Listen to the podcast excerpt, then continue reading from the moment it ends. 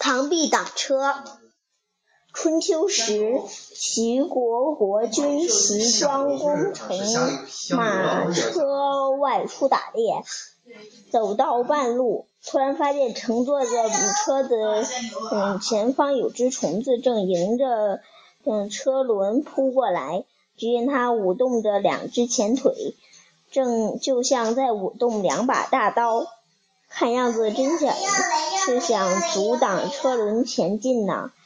嗯，齐庄公问赶车的人：“这是什么虫子呀？”赶车人告诉齐庄公：“那是一只螳螂。这种虫子只知道前进，不知道后退。它根本不知道自己有多大力量。”说话之间，车轮离螳螂更近了。螳而螳螂仍不后退，果。